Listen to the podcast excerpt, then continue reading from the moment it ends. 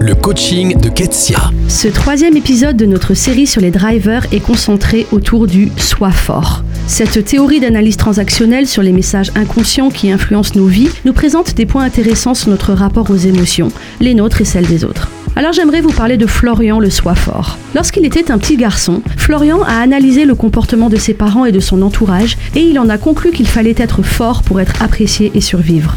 Notre petit Florian, parce que oui, le soi fort est particulièrement présent chez les hommes, eh bien il a entendu des phrases du type ⁇ Un grand garçon comme toi, ça ne pleure pas ⁇ ou ⁇ Seuls les plus forts s'en sortent dans la vie ⁇ Et il s'est dit que jamais il ne devait montrer ses émotions parce que ce serait répréhensible, voire même dangereux. Puis il a grandi, notre Florian, et il a été apprécié pour sa discipline, sa fiabilité, sa loyauté. Et c'est vrai, le soi fort ne baisse pas les bras, il ne perd pas son sang-froid et il sait se débrouiller tout seul. Mais parce que le principe même des drivers c'est qui nous pose problème, notre jeune Florian a aussi construit autour de lui une forteresse de froideur, de dureté. Il veut prouver qu'il s'en sortira tout seul, alors il tient les autres à l'écart. Ses amis se plaignent, on sait jamais ce que tu penses, on a l'impression de ne vraiment pas te connaître. Et sa petite amie lui reproche de ne pas être à l'écoute de ses sentiments. Son patron lui regrette qu'il ait tant de difficultés à travailler en équipe.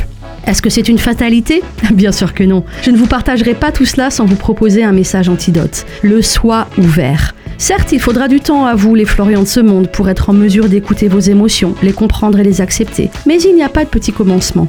Sois ouvert, c'est aussi reconnaître le droit à l'erreur, le droit à la bienveillance et la puissance des émotions qui nous relient en tant qu'être humain. Sois ouvert, c'est se baser sur votre confiance en vous, de savoir repérer le danger, pour oser un peu de vulnérabilité qui enrichit. Être fort, c'est bien. Être authentique, c'est tellement mieux.